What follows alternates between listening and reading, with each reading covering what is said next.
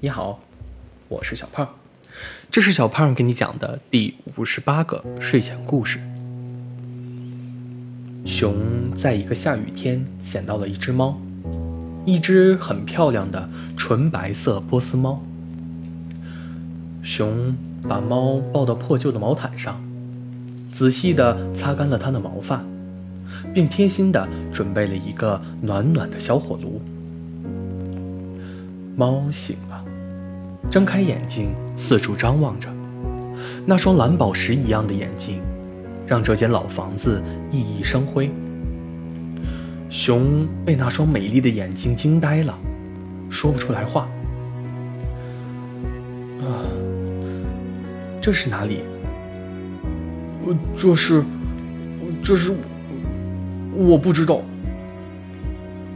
啊，傻熊。猫忍不住笑出了声。猫，你你冷吗？不不不，你饿吗？你要不要喝点什么？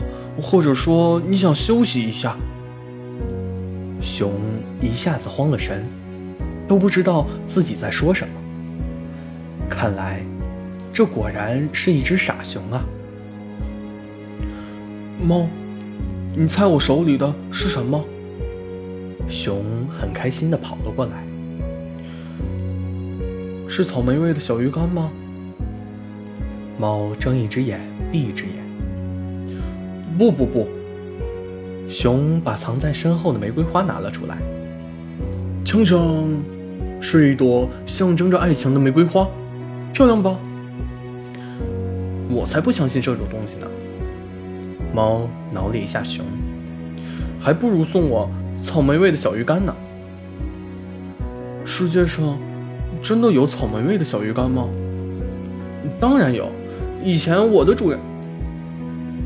猫突然哽住了。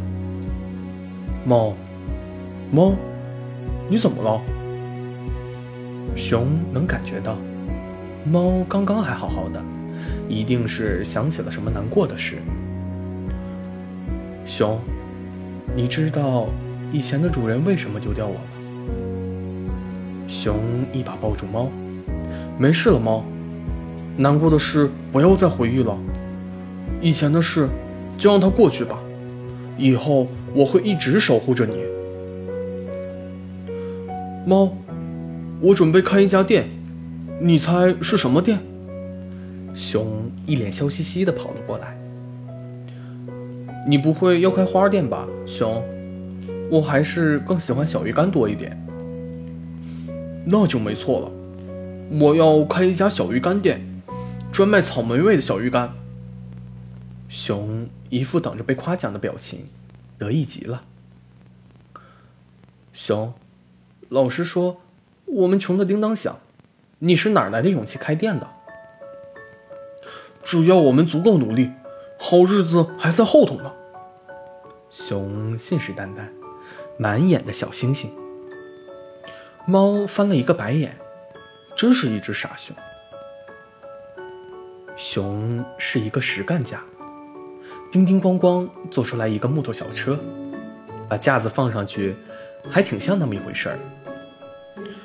熊不辞辛苦种草莓、钓鱼、晒小鱼干，准备开店的各种东西，一整天都忙得晕头转向。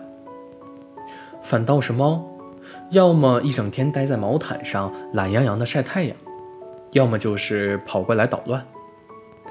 猫经常会把桌子上放调料的小瓶子打翻，把晒的小鱼干翻得乱七八糟，把毛线缠得浑身都是。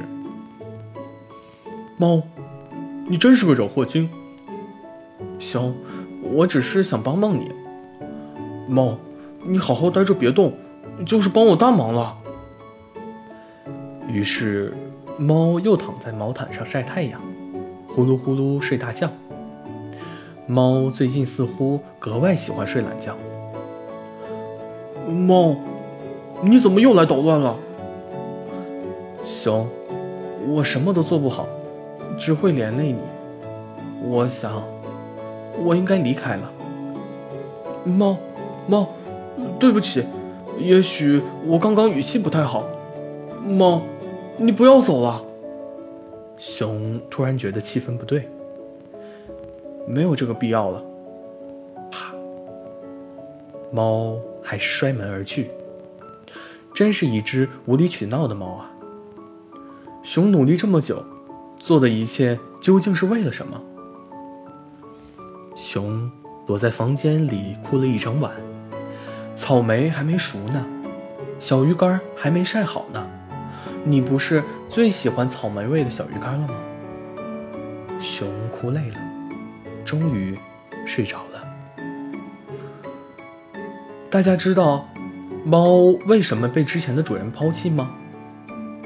并不是猫无理取闹，而是猫得了很重的病，即将不久于人世。于是，主人狠心丢掉了猫。可怜的猫。在那个被遗弃的雨天，摇摇晃晃，倒在了路边。也许就这样死掉吧。可是好不甘心啊！死之前，我好想啃一口小鱼干呀。这就是为什么猫总是病殃殃的，老想打瞌睡的原因。其实那一天，猫蜷缩在外面待了一整晚。也听着熊哭了一整晚。天亮之后，猫终于还是选择离开。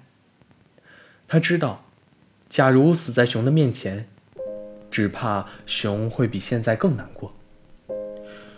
猫拖着疲惫的身子，漫无目的的走啊走，终于，猫停在了一个不知名的地方。